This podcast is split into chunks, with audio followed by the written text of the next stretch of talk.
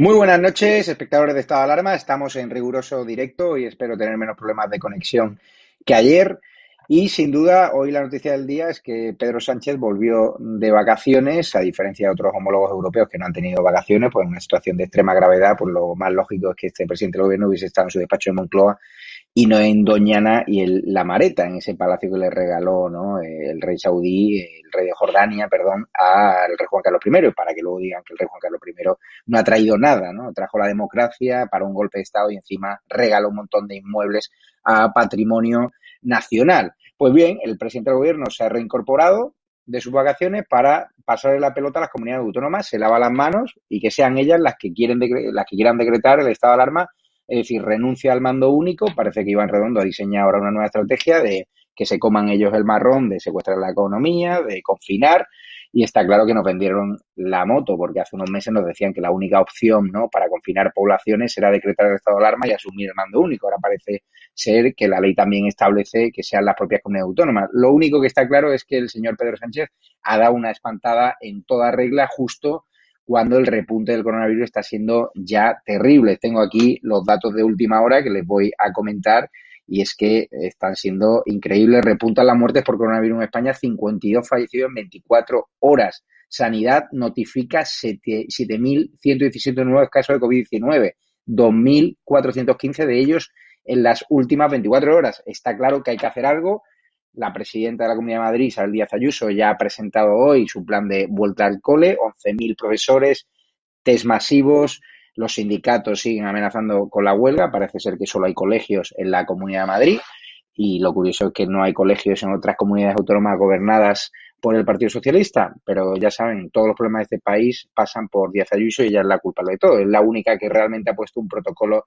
encima de la mesa con medidas muy concretas y que pasaremos a detallar con Jordi Cañas de Ciudadanos, con José Antonio Monago, el presidente del Partido Popular extremeño, y de Carmen Tomás, que también hablaremos con ella de eh, economía. Por cierto, estos que van de víctimas y de llorones, Pablo Iglesias y Irene Montero, simplemente decirles, la justicia se reafirma, la fiscalía dice que no es acoso que una serie de personas vayan a ir allí a su casa Galapagar a hacerse un picnic a 200 metros. Ayer contábamos que Interior, eh, Marlasca, ha aceptado eh, la petición de Pablo Iglesias de reforzar su vigilancia y seguridad que pagan los españoles sin saber realmente cuánto vale. Es decir, que si ahora hay 35 guardias civiles, pues imagínense, lo mismo estamos hablando de 50 guardias civiles más. Es todo un disparate lo que nos trajeron los scratches de Argentina, resultado que eran de víctimas, van quejándose y amenazando, ¿no? Con hacer acoso a Florentino Pérez o al rey, al rey Felipe VI, porque el acoso que han desarrollado sus perros de presa sobre el rey Juan Carlos I ha sido bestial. Este es un programa dedicado a Jesús Candel, eh, Spiriman, el médico valiente, que lo hemos tenido también entre, en muchas entrevistas aquí en Estado de Alarma, ha colaborado activamente, es una persona que acaba de anunciar que padece cáncer, un cáncer de extrema gravedad, y yo le mando un fuerte abrazo de aquí, de todo el equipo de Estado de Alarma, porque sin duda, en estos tiempos donde brilla ¿no? lo políticamente correcto, su voz siempre ha sido necesaria. Él fue el primero que advirtió que el gobierno lo estaba haciendo mal. Él ha sido el primero que ha puesto los puntos sobre las sillas con las medidas populistas de este gobierno social comunista, el primero en decir que era una locura lanzar a miles de mujeres a la calle teniendo ya el coronavirus en los hospitales, porque el otro día conocíamos que el día, el 8M, ya el coronavirus, había más casos, más contagios en España que en Italia, pero está claro que aquí el gobierno no hizo los deberes y ahora, como decía antes, pues eh, Pedro Sánchez se lava las manos, ya que se vaya a Doñana de nuevo, pues parece que le preocupan más las mosquiteras, que se ha gastado una pasta en ella, que la segunda oleada del repunte que ahora van a tener que asumir las comunidades autónomas. Además, según contaba hoy Voz Populi, se ha inventado que los presidentes de comunidades autónomas tengan que ir al Congreso a explicar ese estado de alarma en el caso de, que lo decreten. La ley no lo contempla, pero uno más. De hecho, hoy hemos asistido a un algo presidente tétrico, como contaba Rubén Arran de Voz Populi, lamentable, le han preguntado por el número de muertos y ni siquiera conoce el número de muertos. O sea, es que este señor le da absolutamente igual. Hay que recordar, este programa lo lleva avisando que aquí la cifra de muertos es más de 45.000 a pesar de que el gobierno sigue insistiendo en su cifra oficial de 28.000. Y un presidente del gobierno que no recuerda a sus muertos, que no se sabe la cifra ni siquiera de sus fallecidos por el coronavirus, en cambio sí eh, le preocupan las víctimas de Bataclan, sí se puso el luto, pero aquí no ha honrado como se merecían estas víctimas del coronavirus, a las cuales les mando un abrazo tanto a su familia como a sus seres queridos. Vamos a empezar ya la mesa virtual en riguroso directo. Si ven algún problema técnico, si quieren preguntar algo a través del chat, yo se lo prepararé. Es un formato nuevo, pero que está saliendo bien, mucho más dinámico. ¿Qué tal, Carmen Tomás? ¿Cómo estás? Muy buenas, pues muy bien. Aquí otra vez a, escuchar a Sánchez, esas torradas que nos mete. Que hoy básicamente, a mi forma de ver, cuidado comunidades autónomas que os ha tendido una trampa como la copa de un pino. Has, estado en Alemania, ¿no? Unos días. He estado unos días viendo con mis hijos y mi nietecilla y qué gran país es Alemania, la verdad. La, Cuéntame, ¿lleva la gente ¿Lleva la gente mascarilla? ¿Qué situación se está viviendo? Porque estoy leyendo que los colegios volvieron, pero ya en 40 colegios han tenido que decretar el, cierre, lo cual, si eso pasa en Alemania, imagínense en España la vuelta al cole la semana que viene. Bueno, no todos, en todos los estados no. Por ejemplo, donde yo he estado, que es en Baviera, eh, hasta la semana que viene no empiezan. Allí las autonomías tienen bastante autonomía, los Lander, pero es verdad que hay una coordinación y sobre todo el Instituto Koch, que es un, de un prestigio enorme y lo que dice va misa y ahí están mirando las cifras continuamente. Allí tienen 50, cuando yo me he venido en Baviera había 50 casos porque los alemanes de Baviera se habían ido bastante a lo bestia a Croacia, a Bosnia y a Kosovo. Y habían vuelto, pues, algunos infectados. 50 eh, casos y estaban ya alarmados, o sea, habían saltado todas las alarmas. A pesar de eso, por la calle prácticamente no ves mascarillas, te la tienes que poner en el transporte público, cuando entras a un bar, a un restaurante, a una terraza, eh, te sientas y ya te la quitas. Eso sí, tienes que apuntar en un papel quién eres, tu número de teléfono y dónde vives. Eso riguroso. Y bueno, pues así está, tienen poquísimos casos y donde ha habido eso de los colegios es en Berlín, que bueno, es un lander propio, un estado ciudad, como si dijéramos, y, ahí sí, pero bueno, eso es que, claro, hay mucha población y hay, mucho movimiento, pero vamos, mm, te quiero decir que allí la preocupación es bastante relajada y la economía funcionando. Jordi, Jordi Cañas, europarlamentario de Ciudadanos, que creo que ya ha retomado su posición allí en Bruselas. ¿Qué ambiente se respira en Bélgica? ¿Hay mucha mascarilla por la calle, mucha preocupación o nada?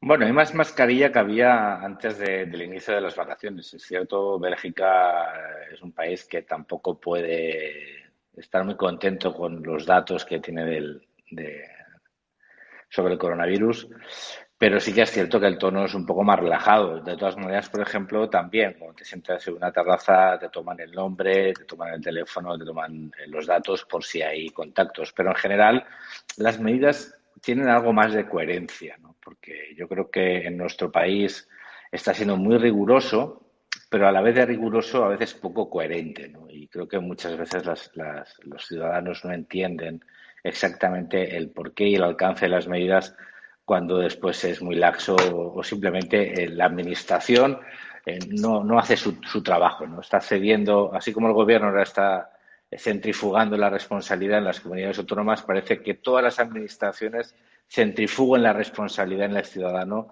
renunciando a, ejercer el papel clave que tienen a la hora de, controlar, eh, seguir e intentar evitar el contagio. ¿no? Es lo que pasa en nuestro país. España es un gran país, como Alemania. El problema es que la diferencia entre Alemania y España es el gobierno. Y el gobierno es clave a la hora de, controlar esta pandemia. Presidente del Partido Popular de Extremadura, amigo de la Casa de Estado de Alarma, José Antonio Monago, que se ha dejado barba. Bueno, me lo ha dejado un, poco, ¿no? También, yo que sé, en verano hacemos estas cosas, ¿no? Pero, pero bueno, me la quitaré porque, porque no es mi imagen normal. bueno, yo creo que es cuestión de días. Me interesa, ha estado, me cuenta un pajarito, eh, en Portugal de vacaciones, allí donde fue Fernando Simón a surfear en mitad de la segunda ola de la pandemia, sin mascarilla. ¿Cómo ha notado la situación? Porque me cuenta alguien que los portugueses cada vez que vamos para allá, como que se asustan ya muchísimo de los españoles. Bueno, yo, yo no voy a Simón. Yo vivo, como sabes, en Badajoz. Badajoz es frontera con Portugal y, por lo tanto son las playas más próximas de, Badajoz, ¿no? Y, además un, país que nosotros lo sentimos como hermano y una población que la sentimos muy cercana y, es muy estrecha la, relación. Bien, es verdad, como decía, que se ven muy pocas mascarillas por la calle en Portugal, pero es verdad que en Portugal hay un sistema de salud que es nacional, que está mucho menos gestorizado que en España, está muy profesionalizado y donde tienen mucha autoridad los médicos y por lo tanto atienden poco eh, lo que son las instrucciones políticas y atienden más lo que son las instrucciones terapéuticas y por lo tanto lo que son los criterios médicos. Es verdad también que el portugués eh, en su eh, sociabilidad pues no está tan acostumbrado a los contactos personales como puede ser el, el español, eh, bueno, y eso también facilita, ¿no? Pero es verdad que está muy controlado en Portugal en general y incluso cuando yo me he extrañado porque, porque puede ser que el 80% de la gente por la calle no lleve la mascarilla, cuando se lo ha referido a alguien portugués, me ha dicho el problema lo, lo traen los españoles, no lo tenemos los portugueses, con lo cual a uno casi le avergüenza, porque eh, la negligencia en la actuación eh, ha traspasado fronteras. Portugal también ve eh, las informaciones, y yo he podido ver las informaciones de la televisión portuguesa y eh, seguían con mucha expectación y con mucho interés lo que estaba pasando en España en cuanto al número de contagios, en cuanto al número de fallecidos, ¿no? De tal manera que, bueno, yo creo que eh, tenemos la ocasión de no volver a cometer los mismos errores, pero mucho me temo que se pueden volver a cometer en España los errores que, han producido 45.000 fallecidos. Carmen Tomás, las cifras la verdad que son más que preocupantes en España. Es normal que surjan, eh, no sé si negacionistas de las mascarillas, plataformas que hablan en contra de las mascarillas, médicos. Pues claro, hay otros países europeos, otros colegas que no están obligando a sus ciudadanos a llevar mascarilla. Es que yo no sé qué sentido tiene en una calle donde no hay absolutamente nadie o un bosque tener que llevar la mascarilla. Yo no soy experto, yo dejo ahí la pregunta, pero si hay otros países que no están obligando al uso de mascarilla, tienen mejores datos que nosotros, ¿por qué no copiamos sus recetas? Las cifras que está dando Sanidad son terribles. Ha aumentado la cifra total de contagios en 7.117, 2.415 en las últimas 24 horas. Las muertes se están repuntando también por coronavirus en España, 52 fallecidos en 24 horas. Y ahora, en el efecto retorno, cuando vuelvan los turistas nacionales a la comunidad autónoma de Madrid, donde está el virus desbocado, a Cataluña, preparémonos, ¿no? ¿Nos van a confinar de nuevo? ¿Qué crees que, va a pasar? La verdad que no tengo ni idea, pero, pero es muy preocupante. O sea, es mm, aterrador, ¿no? Eh, la dejación que ha hecho el gobierno en esta segunda ola, ¿no? Eh, acordaros que hace nada estaba Simón diciendo, bueno, no estoy seguro, puede que sea una segunda ola, puede que no, ya veremos en septiembre. O sea, es todo como, como etéreo y como yo no sé cómo le tienen ahí todavía de verdad, bueno, debe ser porque, claro, para todos los golpes a Sánchez, pero, pero da un poco de pánico. De hecho, antes, como te os he relatado, he estado en Alemania eh, y una cosa muy importante, dice, aquí no muchos nos preguntamos, ¿cómo es posible que con el confinamiento más duro, con las medidas más estrictas, eh, sin embargo, seamos los que peor lo llevamos, ¿no? Esto de no fumar en las terrazas, eh, eh, la distancia siempre, la mascarilla, todas estas cosas. Bueno, pues es que claro, eh, es que esta gente hace otras cosas. Es que yo para entrar en Alemania me he tenido que hacer una PCR eh, no menos de, o sea, con 48 horas máximo hacia atrás. Eh, por cierto, la tenía que llevar en inglés o en alemán. Si la llevabas en español, allí mismo en el aeropuerto te hacían la prueba del palito de la garganta te mandaban eh, una notificación y en teoría no podías salir de casa hasta que te llegaba el resultado. A la vuelta he rellenado unos papeles que he dicho lo que me ha dado la gana. Bueno, yo he dicho la verdad, pero puedes decir lo que te dé la gana. Tose, no. ¿Has estado con alguien? No. Es que no. Y he entrado, y he entrado en España. Entonces, esas son las cosas, ¿no? Y lo que comentábamos antes con Jordi también, de, bueno, pues mucha vigilancia a tus contactos, por si acaso en ese bar o en ese restaurante ha habido un caso, pues ya saben quiénes han estado, te llaman, te controlan. Pues eso, mm, es que aquí no se ha hecho nada de eso. Es que aquí eh, el gobierno eh, nos metió en casa eh, y, ya está. Y luego, pues eso, no os juntéis, no, no fuméis, no todo prohibiciones, pero ningunas medidas que eran copiar copia lo que están haciendo por ahí y entonces a lo mejor resulta que te sale algo positivo. Es un absoluto desastre todo. Yo tengo mucho miedo a los colegios, sinceramente. Eh, no sé, en Madrid, bueno, pues sí, el plan me parece bien, pero es que, es que si está descontrolado en otros lados, es que se va, no sé, yo estoy muy preocupada, ¿eh? de verdad, porque veo que el gobierno, Pedro Sánchez hoy ha tirado los brazos, o sea, a mí Plin le da, le da igual, o sea, no sé, la verdad, es muy preocupante. Bueno, y por ahí están muy preocupados, ¿eh?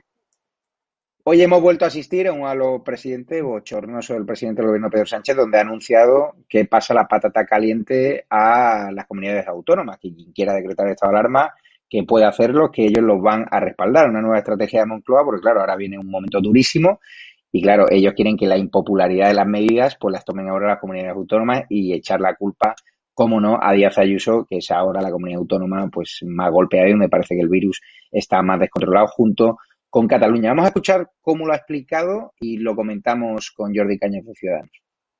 El Gobierno considera, lo he dicho eh, desde el principio, que los instrumentos legales con los que contamos el Estado social y democrático de derecho de nuestro país son suficientes para hacer frente a la pandemia. Lo fueron en el peor momento, en el mes de marzo, en el mes de abril, y lo son definitivamente ahora. Es decir, todas las comunidades autónomas tienen a su disposición la herramienta legal del estado de alarma y la posibilidad de solicitar su declaración en todo o en parte de su territorio. En caso de declaración de alarma, en última instancia, si así lo quiere un presidente o presidenta autonómico, la autoridad competente de cada comunidad autónoma recaerá en quien recayó en las últimas fases del eh, estado de alarma y en las últimas fases de la desescalada, en el presidente o presidenta autonómico respectivo, que sería el mando único en los términos que establece la ley orgánica eh, que desarrolla el artículo 116 de nuestra Constitución. Jordi Cañas, ¿a qué se debe esta estrategia de Moncloa, este giro de guion? Han pasado de asumir el mando único, decretar el estado de alarma con el apoyo de su partido, ahora a pasar la patata caliente después de unas hermosas vacaciones de dos semanas, donde al presidente del gobierno no, parecía importarle ni la economía ni, ni la segunda oleada del brote de coronavirus. ¿A qué se debe todo esto? Lo que se están explicando los españoles está espantada del presidente del gobierno Pedro Sánchez. Mira, yo personalmente estoy harto de este tipo. O sea, estoy de verdad cansadísimo. es que es no es que es insoportable. O sea, escucharlo a mí me produce una repulsión extrema. De verdad. Eh, lamento decirlo en, estos términos. Mira, si ni en esta situación, ni en esta situación, el presidente del gobierno sirve para nada. Ni el ministro de Sanidad sirve para nada. Ni el Ministerio de Educación sirve para nada. Ni este gobierno sirve para nada. Desde luego, tenemos que reconocer que a lo mejor lo mejor es que no tuviéramos gobierno. Porque si ni en este, en este momento, donde se requiere un liderazgo, una toma de decisiones y un coste político en el caso de ser erróneas, si es que Oye, cuando uno pretende ser presidente del gobierno de España, o uno quiere conformar un gobierno, cuando un partido político quiere conformar un gobierno, o cuando un líder quiere alcanzar la presidencia de un gobierno, es para gobernar.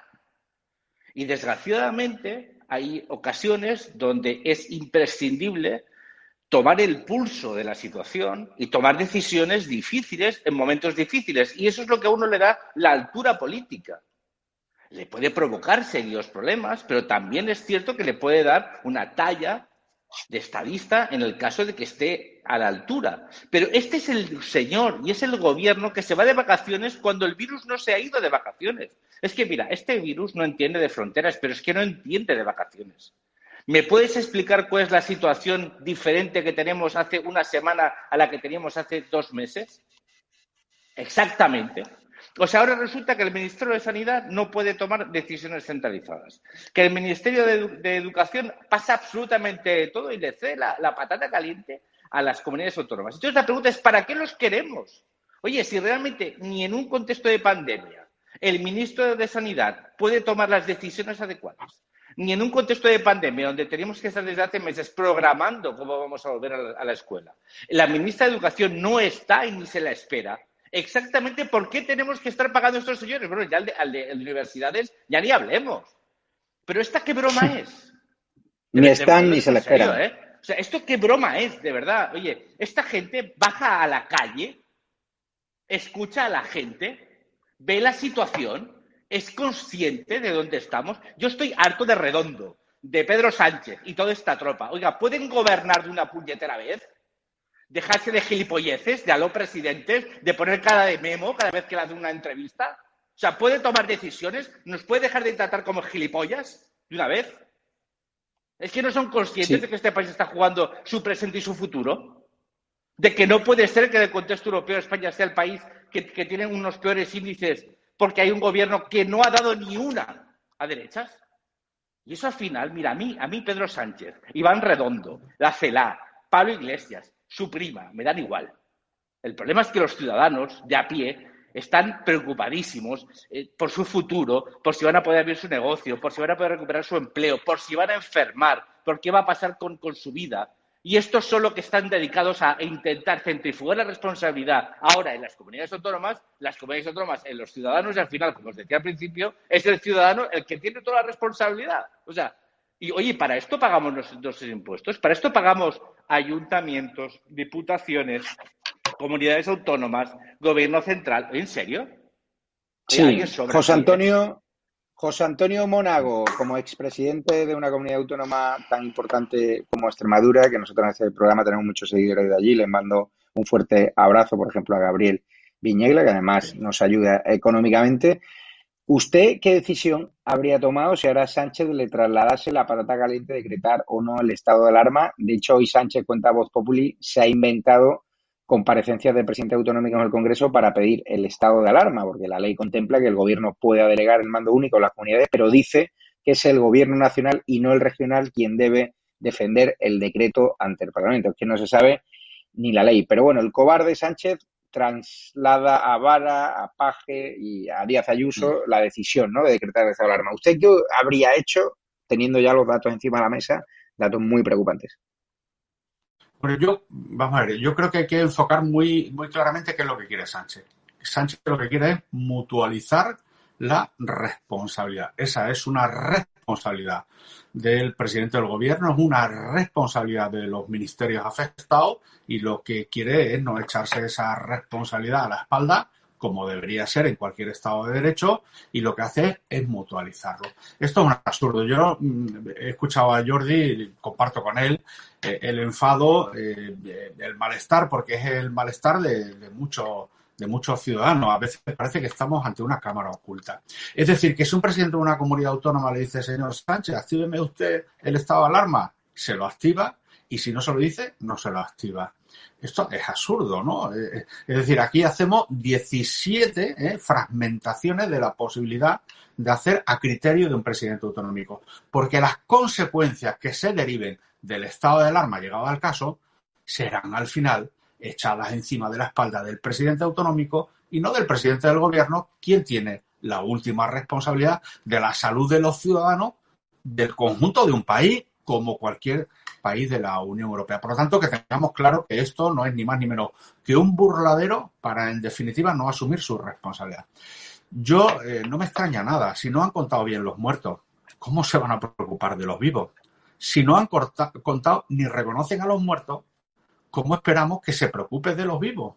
Por lo tanto, ahora lo que hay es una incertidumbre, pero lo lo, importante es que si volvemos a caer en la misma situación de parálisis del país profunda por un estado derivado de un estado de alarma parcial o total, al final esto ha quebrado el sistema, ha quebrado el conjunto del sistema. De esto es de lo que tienen que tener trascendencia los ciudadanos.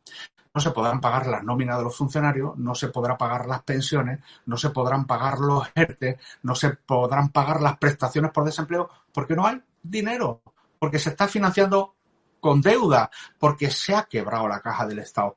Y ya podíamos haber aprendido de la primera oleada, pero vemos que en la segunda no hemos aprendido absoluta, absolutamente eh, nada. Y por lo tanto, la decisión ahora de parar de los presidentes de comunidad autónoma. Mira, un presidente de una comunidad autónoma no puede decretar el estado de alarma. ¿Por qué? Porque en muchas ocasiones, o la inmensa eh, mayoría de las ocasiones, los vectores de contagio vienen de fuera de su comunidad autónoma. En muchas ocasiones no tiene el control, eh, Extremadura no tiene el control de un aeropuerto, no tiene el control del resto de comunidades autónomas. Yo no puedo mm, blindar como si fuera un avestruz, meter la cabeza abajo de la tierra para decretar el estado de alarma en Extremadura. Dicho esto, esta es la responsabilidad del presidente del gobierno, pero hay presidentes autonómicos que están eh, como el presidente del gobierno. Le pongo un ejemplo, el señor Barra. Vayan ustedes ahora y vean en su cuenta de Twitter de qué se está preocupando. De la marcha de Messi. de la marcha de Messi, del mayor miliurista que hay en España, Messi. Y a mí lo que me preocupa eh, pues son eh, la economía productiva del conjunto del, del, país que está muy resentido. De esos padres que no saben qué va a pasar, que tienen miedo, que, que, que uno cuando va por la calle le dice, hombre, señor Monago, dígame usted, ¿podemos llevar a los niños tranquilos? ¿No podemos llevar a los niños tranquilos? Y, y uno le tiene que decir, pues, mire usted, es que tenemos que intentar recobrar la normalidad y aplicar el sentido común. ¿Tenemos una población vulnerable? Sí o no. Sí, ¿quiénes son? Los mayores, los enfermos, los que presentan alguna patología. Blíndese. Blíndese a esos colectivos. Dótese de los recursos que sean necesarios. Para eso sí nos tenemos que endeudar. Y el resto, intentar recobrar la normalidad. No la nueva normalidad esta que nos han puesto encima de la mesa como eslogan, sino la normalidad productiva de un país sí. que al final ah. lo que genera es bienestar de sus ciudadanos, ah, es... pero no más estrambote. Es que es un estrambote, un invento detrás de otro invento. ¿Y saben qué ocurre? Que está perfectamente pensado, porque cada barbaridad al final sube el umbral de, eh, de asombrarse del ciudadano español y cada día pues lo siguen subiendo. Y hoy sale la ocurrencia de que yo decreto el estado de alarma si me lo pide Pepito Bonito y si no me lo pide, pues no lo decreto. Y no pasa absolutamente nada. El presidente no, del Partido Popular. Yo, desde luego, no lo activaría. Si yo fuera presidente de la comunidad, no lo activaría. Si yo tuviera muchos contagios en mi comunidad siendo presidente, blindaría las residencias de mayores, blindaría porque es el punto sensible y la población sensible. Pero esta responsabilidad del presidente del gobierno. Y yo asumo las responsabilidades que tenga que tomar en virtud de mi estatuto de autonomía. Pero esta pandemia es global, no es autonómica, como todo el mundo sabe. Vamos a escuchar al presidente del Partido Popular de su partido, el líder de la oposición, Pablo Casado, estaba indignado con esta decisión de pasar la patata caliente a la comunidad autónoma del presidente del Gobierno. Hoy en el Congreso de Diputados, Casado, y lo comentamos con Carmen Tomás. La preocupación que nos ha producido escuchar sus palabras, que se pueden resumir en un presidente del Gobierno que se escabulle en otras administraciones de sus responsabilidades ante la peor pandemia que ha sufrido España y el resto de los países del mundo en el último siglo. Lo que hemos visto es eh, un presidente del Gobierno que se parapeta en un conflicto competencial y en una supuesta laguna legal que no ha querido abordar en los últimos cuatro meses, a pesar de que lo hemos venido reclamando en cada sesión parlamentaria y en cada intervención pública. Y, sobre todo, una dejación de funciones que es una falta de respeto a los españoles. Carmen Tomás, en este, este PP post Cayetana, veo a Pablo Casado en el, fondo muy bien, pero la forma es como muy tranquilo. No sé si la nueva estrategia de la moderación del PP, ¿no? De venderse como un partido tranquilo, lejos de la irascibilidad, de la contundencia que aplicaba Cayetana Alberto le en el Congreso de los Diputados, ¿no? Bueno, yo es que no sé, tampoco creo que las cosas haya que decirlas o más alto, o más fuerte, o uh -huh. más agresivamente para acabar diciendo lo mismo que es lo que hemos pensado hoy la mayoría de los españoles que hemos visto a este hombre. Sí, pero como decía hoy, como decía hoy Fernando Lázaro en Es la tarde de, de Es Radio, Eh, Morenito de Maracay ha venido hoy a tocarnos las narices después de venir de vacaciones y ponernos, eh, pues eso, a, a, enfadarnos, a cabrearnos y a, decir que, que, en qué manos estamos. Yo creo que todo lo que ha dicho lo podemos compartir y no hace falta tampoco decirlo de ninguna manera especial. No creo que haya ahora que buscarle segundas vueltas de que si Cayetana o no Cayetana. Hoy había que decir esto. Este señor es un cara dura, ha venido de vacaciones 15 días, no ha hecho nada, no lo hizo, no lo hace otra vez, eh, quiere, como estamos diciendo toda la noche, eh, pasar la patata caliente a las comunidades autónomas y a mi plin, yo no tengo la culpa de nada, yo estoy, ojo, me voy de vacaciones, vuelvo y sois un desastre y la responsabilidad es toda vuestra, eh, los ciudadanos que mal os portáis y os voy a tener que poner más medidas, que para eso ya le dijo a Simón que dijera, a ver si en Madrid os voy a tener que confinar. Eh, y, ya está. Yo creo que Pablo Casado lo que tiene que hacer es martillo pilón y decir muy claramente, que esto no sé si lo ha, no lo ha visto entera, pero no creo que claramente, no, no es, no es un supuesto, es que la ley de salud pública dice que las pandemias las, las, la responsabilidad es del gobierno de la nación, que se deje de historias y que asuma el mando y punto. Y ya está, y esto es lo que hay que estar repitiéndole, que se deje de esto de la unidad, de ahora hay que hacer unidad para los presupuestos, hombre, los presupuestos que, tú quieras, ¿no? Y lo EDO como tú quieras y lo otro como tú quieras. Entonces, que no hay oposición, no, vamos a ver, la oposición tiene que hacer de oposición. Y usted se busca las castañas eh, y si le dice Europa que necesita 200 diputados, pues si no los tiene, ala, eh, convoque elecciones y a otra cosa mariposa. Pregunta Jordi, Jordi Cañas en directo, pregunta Esteban Hervías a través de, Rogelio en el chat de los Patreons Premium, que son los que soportan y hacen posible este programa. Dice, si los contertulios de hoy están tan indignados con este gobierno como nos quieren hacer ver, ¿por qué no apoyan la moción de censura y trabajan desde el primer día para intentar que fructifique e intentar así acabar con este gobierno desastroso? Pues muy sencillo, porque no queremos que eh, Santiago Abascal sea presidente del gobierno de España. ¿Qué es lo que es una moción de censura? Es que la moción de censura no es censurar al gobierno. Que censurar al gobierno yo creo que estaríamos todos de acuerdo. Es que no es una moción de confianza que plantea el gobierno, es una moción de censura que plantea un candidato alternativo que sería el señor eh, Santiago Bascal. Entonces, pues, pues, así es sencillo. ¿Y para qué vamos a darle más rodeos? La alternativa a Pedro Santiago Bascal, para, para mí no. Oye, está. Es que vamos a ver si el mundo tiene que ser Pedro Sánchez o otros. Oye, mira, aquí Ahora mismo, yo que quien no quiera verlo, yo te, recuerdo, yo creo que recordarás el día que se planteó la moción de censura, cuál fue el argumento básico que, te escribí, ¿no? Es decir, eh, eh, ahora mismo no hay una alternativa de mayoría al, Partido Socialista. Es que no la hay. Y los ciudadanos decidieron esta mayoría. Yo te repito, yo estoy en un partido que pasó de 57 diputados a 10. Luego los ciudadanos decidieron cuáles son las mayorías en el Parlamento español. Ah, ¿eso significa dar cheques en blanco a Pedro Sánchez? No. ¿Eso significa que se puede apoyar una, moción de censura alternativa con Santiago Abascal? Pero estamos de broma. ¿Qué, la va a apoyar? ¿Es que la publicar la moción de censura? ¿O el PNV? ¿O, quién va a apoyar eso? Es que esto no es blanco o negro. Esto es, ahora mismo estamos en un contexto muy complicado. Mira, yo personalmente, repito, yo, a mí Pedro, Pedro Sánchez me parece un, personaje siniestro en política pero es el presidente del gobierno de España porque así lo decir una mayoría de diputados que han sido electos en unas elecciones. Yo ahora mismo lo que le pido a este señor es que sea consciente de qué contexto está y que se deje ya, por favor, de idioteces y se deje ya de no entender la gravedad de la situación que vive este país. Eso requiere, por un lado, asumir unas responsabilidades. Mira, en este contexto las decisiones en materia de sanidad, en materia de educación, en materia económica. Em, tienen que estar centralizadas, porque eso es una pandemia. Y la pandemia no entiende de comunidades autónomas. Pero, oye, ¿de qué broma estamos hablando? O sea, ¿tú crees que es normal que alguien que se ponga una comunidad autónoma no pueda tener un PCR porque tiene una tarjeta sanitaria diferente? Pero, de verdad, es que yo, a mí el juego, el politiqueo lo puedo entender. Soy, soy, formo parte del mundo político, por lo tanto, puedo entender el politiqueo en un contexto de normalidad. No es lo que a mí me gusta, pero bueno, es, digamos, que, digamos que es la tradición de la política.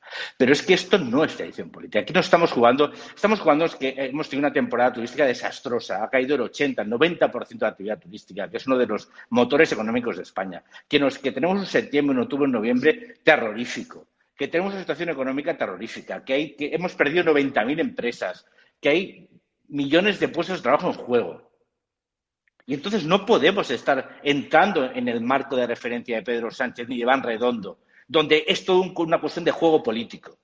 Aquí estamos en un momento donde tenemos que tomar decisiones muy, serias. O sea, ahora mismo tiene que haber un mando único en materia sanitaria. Alguien tiene que asumir la responsabilidad. Alguien tiene que asumir la responsabilidad en materia educativa. Alguien, porque todo está coordinado y está enlazado, porque estamos en, en una crisis sanitaria de, primer lugar, de primera magnitud.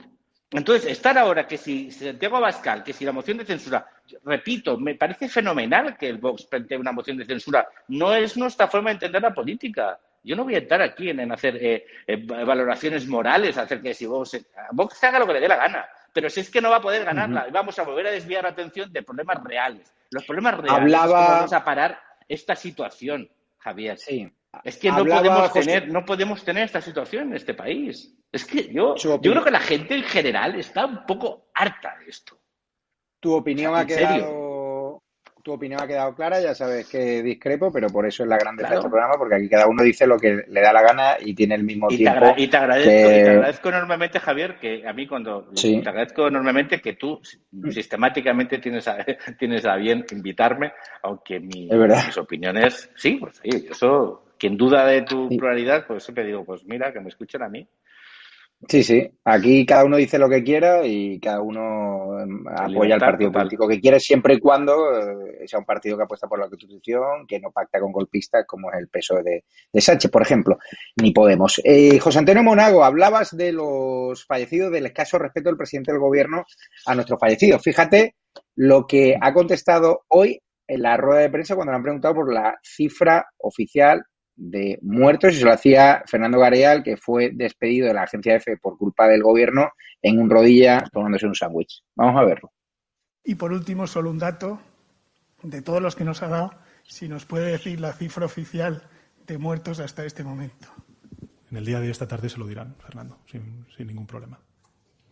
Eh, ¿Qué digará de Libertad Digital en radio? Ni siente ni padece, ¿no? Pedro Sánchez, ni un mensaje de apoyo a su familia. Son números, y le da igual esos números, ¿no? Que sea el Fernando Simón que se lo diga, ¿no? Han sido desde el principio números, y ya lo denuncié yo, recordarán eh, que no se estaban contando bien los fallecidos y salió Marlasca eh, muy ofendido y, y, salieron mucha gente del PSOE exigiéndome una rectificación y luego los hechos han puesto encima de la mesa lo que intentan ocultar, que es el número de fallecidos, ¿no? Esa cifra en torno a 45.000 y yo eh, te digo, Javier, que son muchos más, son muchos más. Sí, sí. Porque derivado, derivado del confinamiento en las residencias mayores, hay mayores que han visto agravada su situación, ¿no? Y que por lo tanto han derivado en, una, en un empeoramiento de su patología. Y esos también están falleciendo ahora. Y están falleciendo a causa de qué? De que no se mueven, de que han estado aislados a causa del coronavirus. Y, esos también forman parte de la cifra de fallecidos que no se están contabilizando. Por, por lo tanto, la cifra de 45.000 yo creo que es una cifra conservadora y son muchos más. Pero yo creo que no los han contado por una razón también, hay que decirlo, porque algunos dirán, ¿y qué interés tiene el gobierno en no contarlo? Porque también están siempre intentando escabullir las responsabilidades, porque pudiera derivarse una responsabilidad del Estado por un anormal mm. funcionamiento en el control. Algún día algún tribunal podría determinar esto y por lo tanto habría que depurar responsabilidades, ¿no? Y entonces cuanto menos se cuenten, menos parece que es la gravedad de lo que ha sucedido, que es realmente grave. Por lo tanto, cuando algunos dicen, hombre, pero no se están preocupando por la vuelta al colegio, si no se han preocupado por los que han fallecido, se van a preocupar por los que todavía quedan. Y esa es la falta de responsabilidad de este gobierno, que lo está demostrando día a día. Un presidente del gobierno que le preguntan en esa sala de Moncloa por el número fallecido, dice, esta tarde eh, le contestará Simón. Es decir, imagínense todas las personas que hayan escuchado al presidente y que hayan tenido una persona fallecida por coronavirus, qué afecto sienten por parte del gobierno de España. A mí me parece que le falta le falta mm, tacto, le falta cariño a, los que más han perdido, que han sido los que han fallecido y, sus familiares, ¿no? Pero bueno, yo, mm, nosotros tenemos que hacer oposición y tenemos que intentar, al final, eh, en las comunidades donde gobernamos, poner luces de esperanza y vemos cómo hay comunidades donde gobierna el Partido Popular, gobierna el Partido Popular también con Ciudadanos, con otras formaciones políticas, como hay gobiernos que están poniendo encima de la mesa paquetes de soluciones. Están intentando liderar respuesta cuando la respuesta la tiene que liderar el gobierno, el gobierno de España. Pero decía anteriormente, la moción de censura, la moción de censura es que no suma. Si sumara podríamos hablar.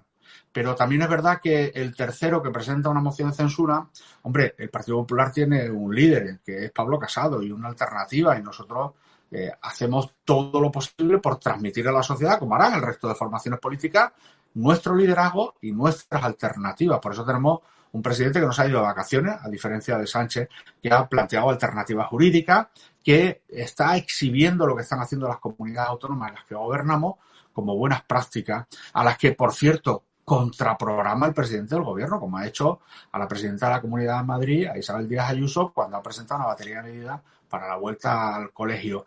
Cuando se van a además intentar hacer huelgas en Madrid bueno, si ustedes vieran lo que se están haciendo las comunidades autónomas gobernadas por el PSOE, donde sí que hay una incertidumbre, sí que no hay un paquete de medidas, sí que no hay una respuesta a qué va a pasar. Aquí ya en Extremadura, le digo, por ejemplo, se está diciendo que a lo mejor se retrasa el inicio del curso escolar.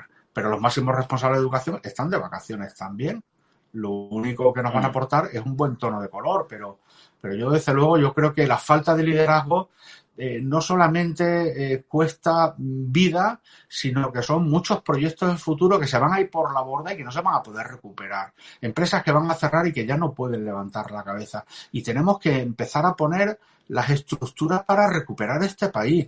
Se ha soltado mucho dinero de los, de los ICO, termino ya, se ha soltado mucho dinero de los ICO, pero dentro de un año hay que devolver los ICO. A este paso no se reactiva la economía. Y tenemos que decirlo alto y claro aquí y lo tenemos que decir también en Europa, porque Europa también tiene algo que decir a este respecto. Hablabas de que hay comunidades autónomas del Partido Popular que lo están haciendo realmente bien. Una de las comunidades autónomas que más está arriesgando, a pesar del berenjenal en el que le metió el gobierno con esa manifestación del 8M nefasta que provocó un colapso sanitario en la sanidad madrileña brutal. Pero afortunadamente hay gente como Díaz Ayuso, gente como el consejero de Sanidad Ruiz Escudero que lo están haciendo realmente bien sin irse de vacaciones. Vamos a ver, porque hoy ha presentado la presidenta madrileña Díaz Ayuso su plan de vuelta al cole, un plan de choque, medidas, algunas son arriesgadas, hay gente que está a favor, gente que está en contra. Vamos a ver esa parte, una parte de la comparecencia lo comentamos con Carmen Tomás. Este plan que hoy les presentamos asienta las bases para la educación del futuro en Madrid. Hay que hacer de las crisis oportunidades. Con este plan vamos a realizar un esfuerzo económico sin precedentes. Supone la inversión de 370 millones de euros. Las medidas, en líneas generales, son la contratación de casi 11.000 nuevos profesores. Haremos más de 100.000 test a la comunidad educativa. Pondremos en marcha la mayor bajada de ratios de nuestra historia educativa. Las nuevas generaciones necesitan otra atención y los profesores necesitan más tiempo para destinárselo a sus alumnos como merecen. Y mi deseo es que la bajada de ratios sea permanente. Haremos que los niños y los jóvenes, donde de verdad estén seguros, sea en los colegios. Los padres tienen que estar tranquilos precisamente cuando sus hijos estén en clase. Sabremos dar solución a casos especiales según la situación familiar y personal de cada alumno. Además, la educación especial será una prioridad, como siempre ha sido para este Gobierno. Las clases no se pararán, este curso no se perderá y los padres han de volver tranquilos al trabajo. Hemos contemplado todos los escenarios y, en caso de necesidad, también hemos realizado un importante refuerzo en tecnología puesto Díaz Ayuso en ese trozo de la comparecencia. El curso en Madrid será presencial e infantil primaria y primero y segundo de secundaria y en el resto semipresencial. No se le podrá acusar Díaz Ayuso de no arrimarse al toro. Es cierto que es un plan de choque arriesgado, sobre todo viendo lo que están pasando en otros países donde la vuelta al cole ha sido un semidesastre y han obligado a cerrar los colegios. Pero está claro que el PP quiere hacer bandera santo y seña de la libertad, del derecho a la educación de los hijos y también de esos padres que tienen que trabajar y que ven cómo con el confinamiento al cual nos obligó Pedro Sánchez, pues no pudieron trabajar porque tenían que estar cuidado de sus eh, hijos. Tiene, tiene mm, todos los ingredientes, ¿no? Para que en este momento parezca un buen plan. Eh, la reducción del número de niños en clase, las PCR, importantísimas, mascarilla desde los seis años, eh, en fin, eh, yo creo que, ahora mismo, ahora mismo, yo creo que es un buen plan. Luego vamos a ver, eh, espero que tengan un B y un C, porque aquí eh, con esta pandemia hay que tener varios planes, no vale con uno. Eh, 11.000 profesores, lo cual, pues bueno, yo creo que eso es muy interesante, todo lo que hoy ha comentado Díaz Ayuso. Vamos a ver si se puede eh, si cuando se ponga en marcha, pues todo va bien y, en fin. Y como dice ella, que me parece lo más interesante, es que esto se pueda mantener, porque oye, 20 alumnos por clase, pues eh, sería todo un hito ¿eh? para, para todos los colegios de Madrid, con, tanto concertados como, como públicos. Me ha parecido impresentable, lo ha dicho Monago, que se le haya, que se haya puesto precisamente Sánchez a la misma hora a la rueda de prensa. Es es un martirio lo de esta pobre mujer, de verdad, o sea, eh, con lo trabajadora que es, lo preocupada que es, y es que están todo el día, todo el día echándole la culpa de todo. Vamos a ver, ojalá que vayan bien las cosas en Madrid, que por cierto, efectivamente, los aeropuertos no dependen de la Comunidad de Madrid, eh, en fin, muchísimas cosas no dependen de la Comunidad de Madrid y en lo que depende, que podría haber un plan nacional, pero bueno, en lo que depende, pues vemos que hay un plan, que es de lo que se trata, de que haya un plan, que es lo que no tiene Sánchez, un plan. Ni ha tenido, ni tiene, ni parece que vaya a tener. Así que yo me alegro de que hoy Díaz Ayuso pues haya dado unas, mm, en fin, haya dado certezas y que los padres, porque solo una cosa breve, la educación no es solo poner en marcha los colegios y que todo vaya bien, es que de eso depende también la, el trabajo de los padres. O sea, esto es educación, sanidad y economía. Es que las tres cosas van juntas, no puedes separar. Si tú pasado mañana tienes un problema en los colegios, los padres van a tener un problema, las empresas van a tener un problema, porque ¿qué haces con esos niños? Entonces a mí me parece todo lo del gobierno una locura, porque es más, tendría que haber hasta, hasta un, unos planes de tres ministerios como mínimo, ¿no? Que es educación, sanidad y economía. Pero bueno, eso ya está claro que con este gobierno no, no va a pasar. Jordi Cañas, ¿cuál es la posición de Ciudadanos respecto a la vuelta al, cole? Porque la verdad es que ahora mismo no, no, la sé, por si la podrías explicar a los espectadores de esta alarma. Pues depende de qué comunidad autónoma. si es que vamos a empezar. Lo, primero que tendríamos que tener, como decía muy bien, es un plan nacional. Es decir, a ver, las competencias en educación están transferidas, pero el Ministerio de Educación existe. Existe para coordinar políticas ¿Qué momento más lógico para establecer un plan acordado con el conjunto de comunidades, evaluado desde hace meses de cómo vamos a llegar a septiembre y qué medidas comunes vamos a adoptar? O sea, ¿alguien se puede entender que haya 17 modelos diferentes de, eh, empezar el curso oh, escolar en España? Pero, pero, ¿qué broma es esta? O sea, Vamos a ver, pues evidentemente en la Comunidad de Madrid, donde Ciudadanos forma parte del gobierno, como en Andalucía, donde Ciudadanos forma parte del gobierno, como en Murcia, donde Ciudadanos forma parte del gobierno, como en tantas comunidades autónomas, hay un plan. Es una propuesta.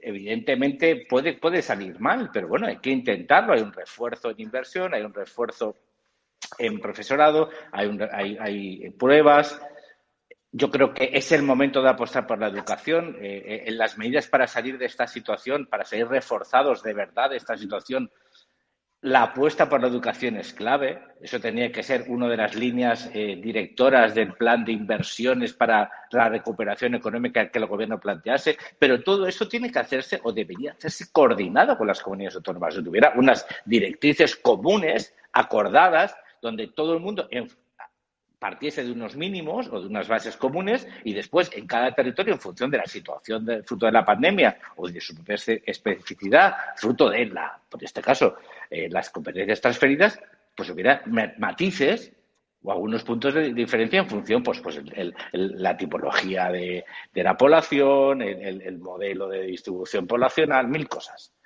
Pero es que aquí no, aquí la CELA dice que eso es competencia de las comunidades autónomas y se queda tan ancha.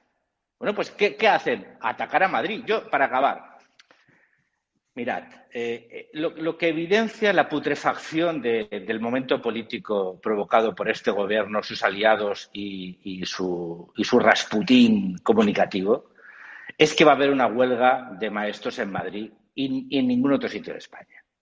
Hmm. O sea, es que eso es, eso es la piedra de toque que evidencia cuál es la situación, el, verdadero debate político que hay en España, que no es salir reforzados de esta situación, que no es aprovechar para mejorar los mecanismos de coordinación ante una situación como esta. No, no, es hacer politiqueo para acabar.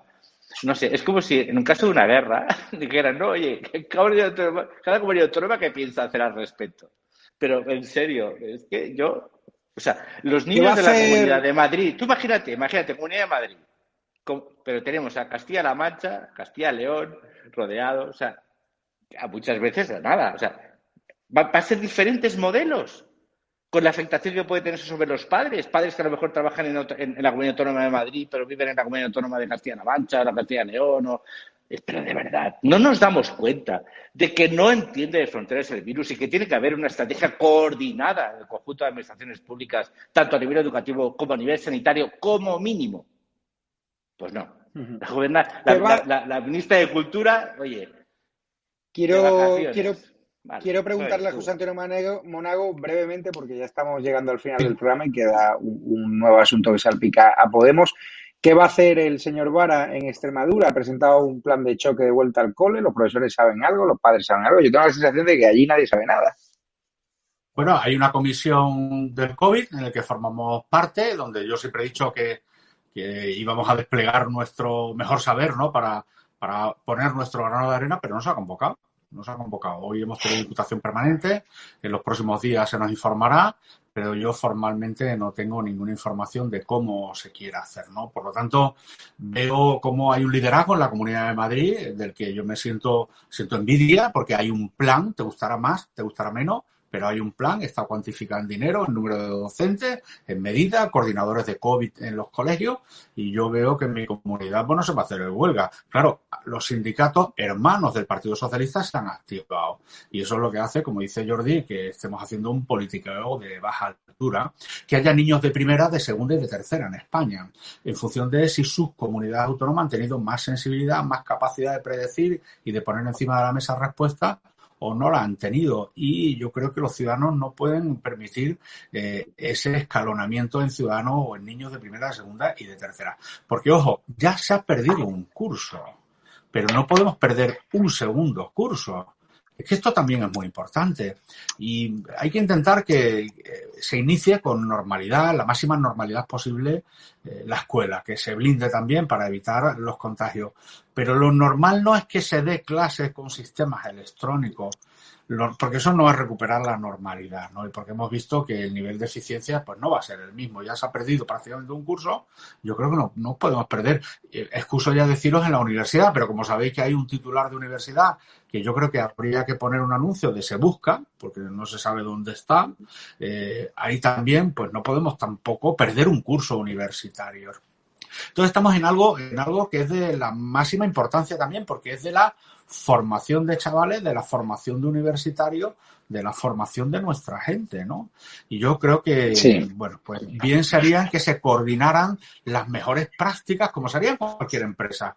Cogería los responsables de las delegaciones y dirían, a ver, ¿tú qué harías? ¿Tú qué harías? ¿Tú qué harías? ¿Tú qué harías? ¿Cuáles son las mejores prácticas? Estas, bueno, pues oye, pues la responsabilidad que además es del Estado, la pongo encima de la mesa y la despliego en esa competencia delegada que es la educación, que no es una competencia exclusiva, ojo, que es delegada. La alta inspección de educación es del Estado. ¿Por qué hay una alta inspección de educación? Porque la competencia es del Estado.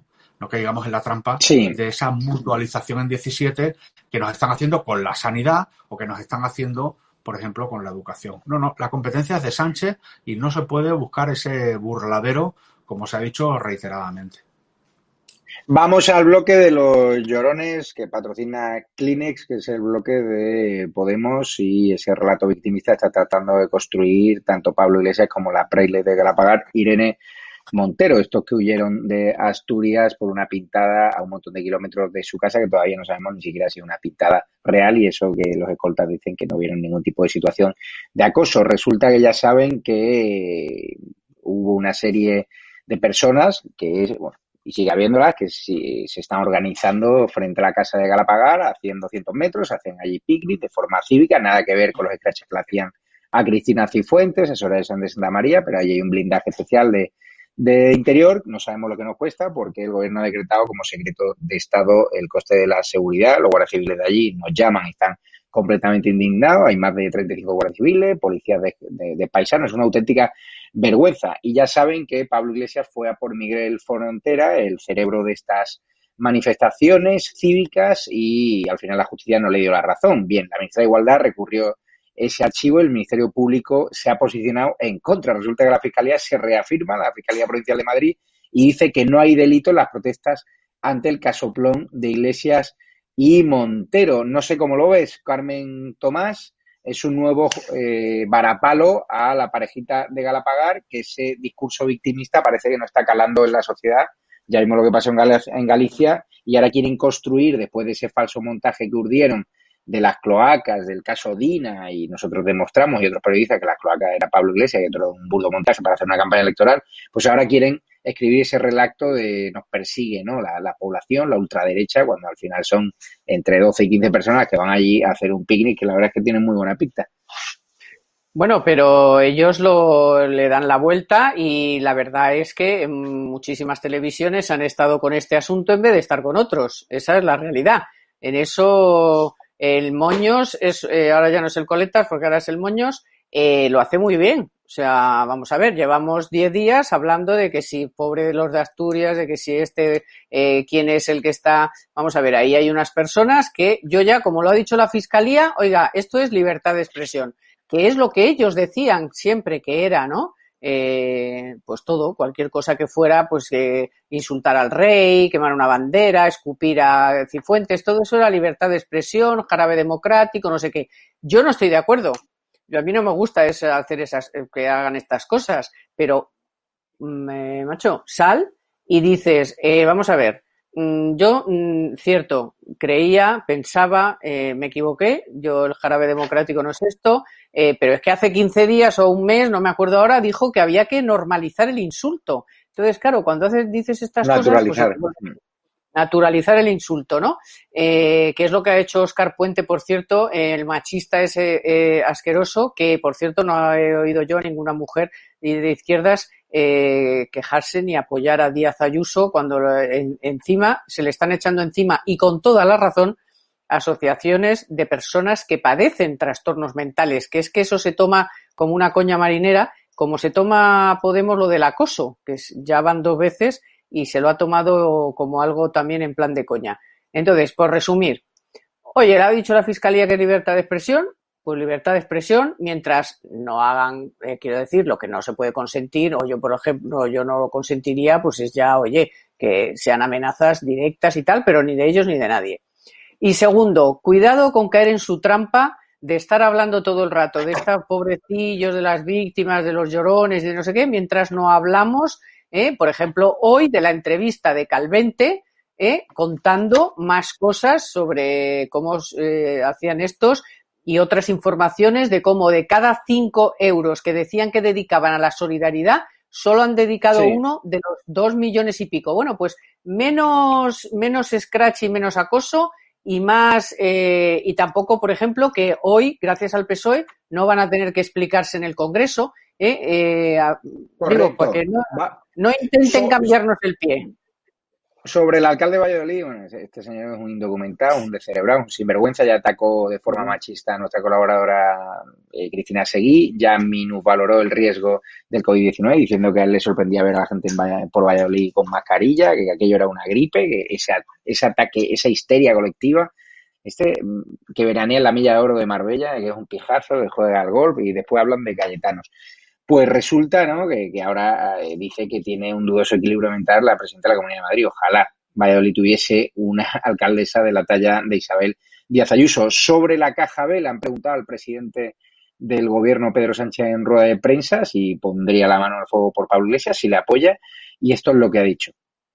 Máximo respeto al Poder Judicial, a la independencia del Poder Judicial. Esa es la postura que tiene el Gobierno. Nosotros no comentamos estas cuestiones. En el terreno político sí que le digo, total confianza y total apoyo. Total confianza y total apoyo a Unidas Podemos y al vicepresidente segundo.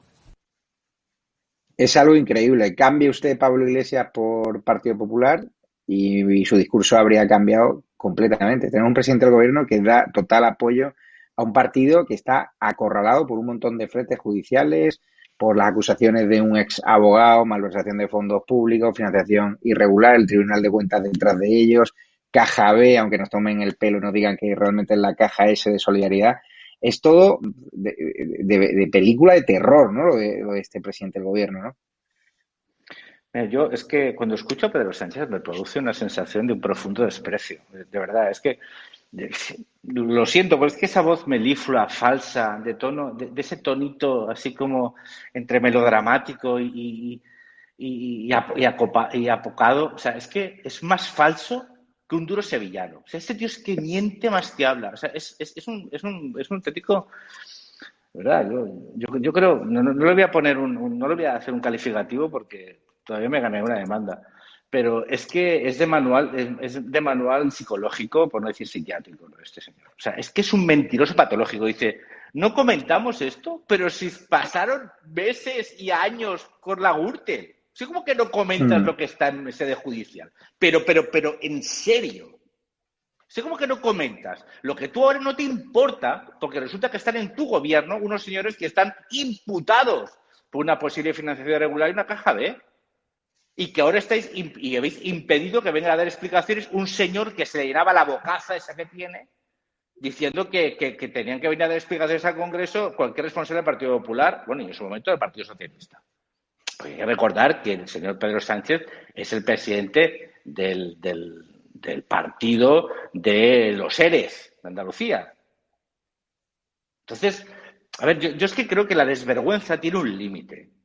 De verdad, yo. Mm. O sea, ahora mismo el señor Pablo Iglesias, simplemente por sus propias declaraciones, por lo que le ha dicho a todo el mundo que tenía que hacer, él debería ser el primero en pe- el pedir el venir a dar explicaciones al Congreso. Si realmente las acusaciones son falsas y realmente las declaraciones de que fue su contable y realmente todo es mentira, no- ¿qué, qué problema tienen en en venir a dar explicaciones? No decía que eso era la dignidad democrática.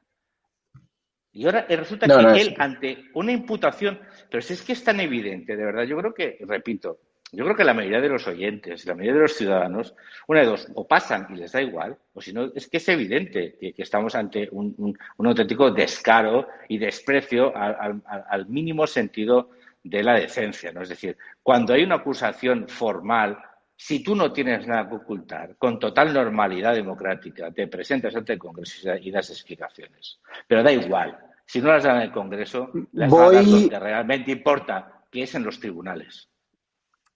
Vamos a ver lo que le ha dicho Ignacio Gil Lázaro, diputado de Vox en la Diputación Permanente en el Congreso de los Diputados, donde le has- les ha echado las, las caras. Porque claro, según el señor Santiago, todo esto es una conspiración. Todo esto no existe. Todo esto responde simplemente a un intento por parte de la judicatura. Otra vez el intento de desprestigiar a la judicatura y de no respetar la independencia de los jueces por llevar hacia el atolladero a una formación política. ¡Ay! Porque esa formación política se ha caracterizado por desafiar el poder omnímodo de los poderosos en defensa exclusiva de sus intereses de siempre. Ha dicho literalmente el señor Santiago. Pero oiga, ¿ustedes de verdad creen que hoy hay algún español que se puede tomar en serio esas afirmaciones, ese discurso victimista, ese discurso a lo Robin Hood que ustedes mantuvieron en un momento determinado cuando está vista su conducta y sus actitudes hoy en comparación con aquello. Ofende a la inteligencia, señor Santiago, que usted pretenda decir que todo esto es una utilización política de, de los jueces. A vosotros, José Antonio Monago, robó el, el PSOE un gobierno legítimo, con el apoyo de los golpistas, con el apoyo de los proetarras, por una condena muy discutible, donde había jueces muy vinculados con el Partido Socialista que urdieron una operación, diría yo, político-judicial para arrebataros, como digo, un gobierno honesto que lo estaba haciendo bastante bien en términos económicos. En el tema de Cataluña yo tengo otra opinión, creo que no se hizo del todo correcto, pero lo cierto es que dieron un golpe a la democracia porque el señor Rajoy lo estaba haciendo bien, es un gobierno legal, pero bajo mi punto de vista ilegítimo. Y ahora que tienen al partido que gobierna con ellos, resultan que máximo respeto a la independencia judicial y que pone y que apoya a- al señor Pablo Iglesias y máxima confianza. ¿Usted se imagina que esto le llega a pasar a, a- a Rajoy y su socio de gobierno es imputado por una caja B? ¿Qué hubiese pasado en este país? Bueno, hay que decir en primer lugar que el respeto a la justicia nunca lo ha tenido el Partido Socialista. No solamente con Rajoy, sino con muchos líderes del Partido Popular, que sin tener una condena fueron linchados públicamente. No solamente fue el caso de Rajoy, hubo muchos casos a mí mismo, sin ninguna condena, con eh, ningún pronunciamiento judicial, se le hizo al final pues, pues esos aquelarres que también hace la izquierda. Por lo tanto, no puede decir el presidente del gobierno ahora que eh, respeto máximo a la presunción de inocencia. Primera cosa. Segunda, el gobierno de Sánchez es el gobierno más corrupto de Europa, porque tiene un socio que tiene imputado a muchos dirigentes de su formación política. ¿Le suena esto a los señores de Podemos? ¿Le suena, verdad? Pues es el gobierno más corrupto de Europa en estos momentos. y no puede dejar de dar la cara. No era el señor Iglesias el que siempre se ponía brazos en jarra desafiante ante todas las fuerzas políticas para defender siempre lo indefendible, pues que pronto le han buscado también el arropo el Partido Socialista, ese partido que está ahora mismo gobernando con un partido que está imputado y por lo tanto con el mayor caso de corrupción de toda Europa, que bien se ha buscado el burladero para no dar la cara. Es que esto, estos son lo estrecho para ti y lo ancho para mí. Y no nos podemos acostumbrar a eso, porque eso no es, desde luego, eh, democrático. Fijaros, llevamos toda la noche hablando de que no hay un plan en la educación, no hay un plan en la sanidad. El único plan que tiene Sánchez es que le cuadren los números para seguir en la Moncloa. Y tiene un plan A, que es con Podemos. Y espero que no tenga un plan B y algunos le presten los escaños para que les cuadre. Ese sí es el plan y a eso sí le dedican muchas horas. Al tema de los colegios no le dedican horas. Al tema de la sanidad, eso ya son las comunidades autónomas. Pero al tema de mantenerse en el gobierno sí que le dedican muchas horas. Ese es el plan de Sánchez, pero ese no es el plan que necesitamos, ¿no? Lo estamos viendo un día sí, otro también. Mire, antes salía, me permite, el tema de los scratches. Yo lo tuve durante meses en mi casa. A mí no me gustan los scratches. Pero hombre, hasta que no pida perdón Pablo Iglesias, no podemos empatizar con lo que le está pasando.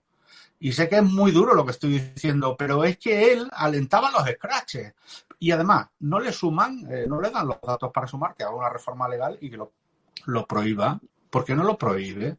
Porque no, en definitiva, eso que. Eh, es que, es que, claro, lo ancho para, para uno y lo estrecho para otro, eh, así no podemos construir una convivencia con normalidad, ¿no? Muy rápidamente le voy a preguntar a Jordi Cañas una pregunta de un, coronel, de, son nuestros suscriptores que nos apoyan económicamente. Mati Muñoz, ¿Ciudadanos va a apoyar los presupuestos? Muy brevemente, que estamos ya fuera de tiempo. Pues depende de qué presupuestos. Es que Decir sí o no ahora mismo es irresponsable. Depende de los presupuestos que, que plantee Pedro Sánchez. Perfecto, la pregunta. Y la última para Monago, que ¿cuándo se van a bajar los políticos los sueldos en esta etapa de situación complicada? Eh, pregunta Marco Gómez. También nos apoya económicamente. Pero si el problema no es que los políticos se lo bajen. Eh, el problema es que los políticos tienen, los que tienen la responsabilidad es gobernar. Y no es una cuestión de sueldo, es una cuestión de responsabilidad.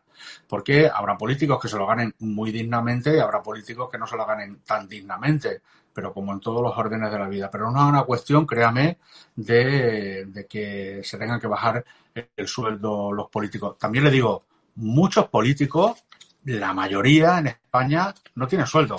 Ayuntamientos que tienen alcaldes que tienen concejales con unas dedicaciones prácticamente plenas o plenas en muchos casos y con escasas retribuciones o ninguna retribución.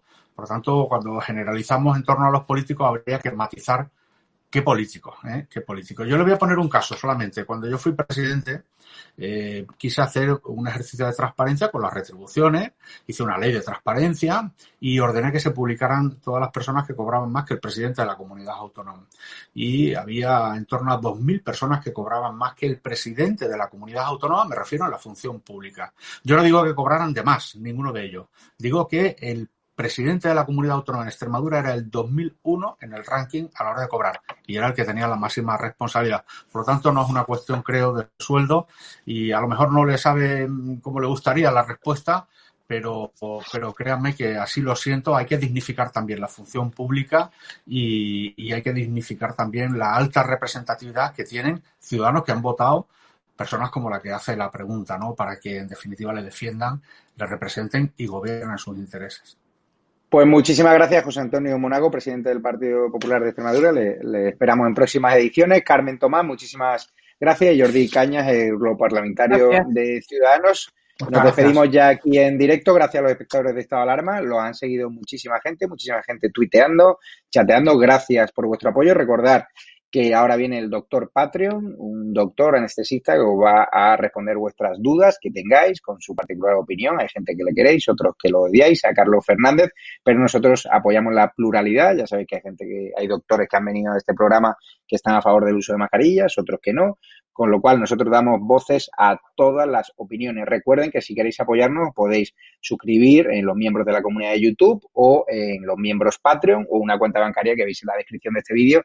Y si queréis chequear los nuevos polos, las nuevas gorras, las nuevas camisetas que hay en nuestra tienda online, métanse en estadoalarmatv.shop porque con cada camiseta, con cada polo, con cada taza con cada llavero, con nuestra bandera patriótica, nos van a ayudar a este programa a seguir latiendo, porque yo creo que es necesario, vienen tiempos difíciles y nosotros vamos a seguir contando la verdad, le pese a quien le pese, pero es fundamental. España te necesita, España no necesita. Y ahora el otoño viene caliente y nosotros vamos a estar al pie del cañón vamos a hacer el periodismo de verdad, las preguntas incómodas, vamos a ir a ruedas de prensa y vamos a hacer reporterismo en la calle con grandes colaboradores de Estado de Alarma y vamos a tener fichajes estrella a partir de la próxima temporada que arranca ya en septiembre. Así que muchísimas gracias, nos despedimos y ahora el doctor Patreon a las 12 de la noche, Fernando Sánchez Dragó, que va a empuñar la libertad como principal arma. Muchísimas gracias a todos.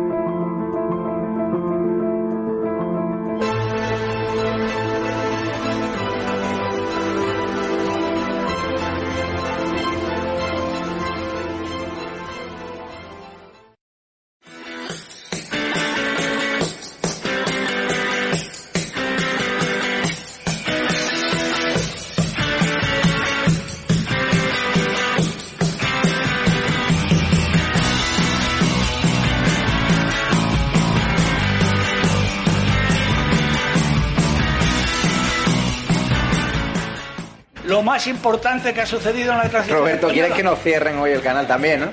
Por lo que veo. Porque. Madre mía.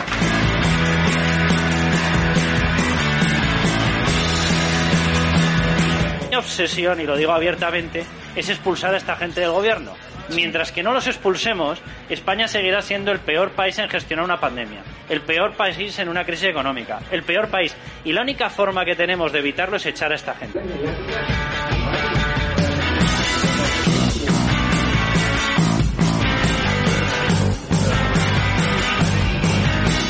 Es otro caso típico, ¿no? En aras, en aras de, de la bondad y de la hermandad entre los pueblos y pues se permite un tipo de cosas que no tenían por qué permitirse, pero es el país que tenemos.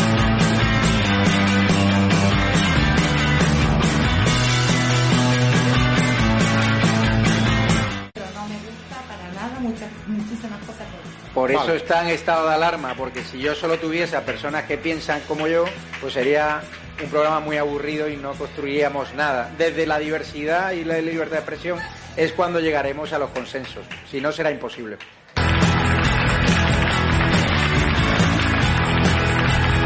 Y yo lo que veo más grave de este país, aparte de la política, la economía, etcétera, es la actitud de la gente. Yo veo una actitud de la gente, con todo el respeto, depresiva, una actitud de gente que no sabe dónde esconderse, una actitud de gente que hay un problema y tiene miedo a explicarlo, una actitud de gente que en el fondo los que hemos hablado mucho de Cataluña parece a veces la frase que ya se hacía en Cataluña que en Cataluña no hacía falta políticos, hacía falta un autobús de psiquiatras. ¡Viva España!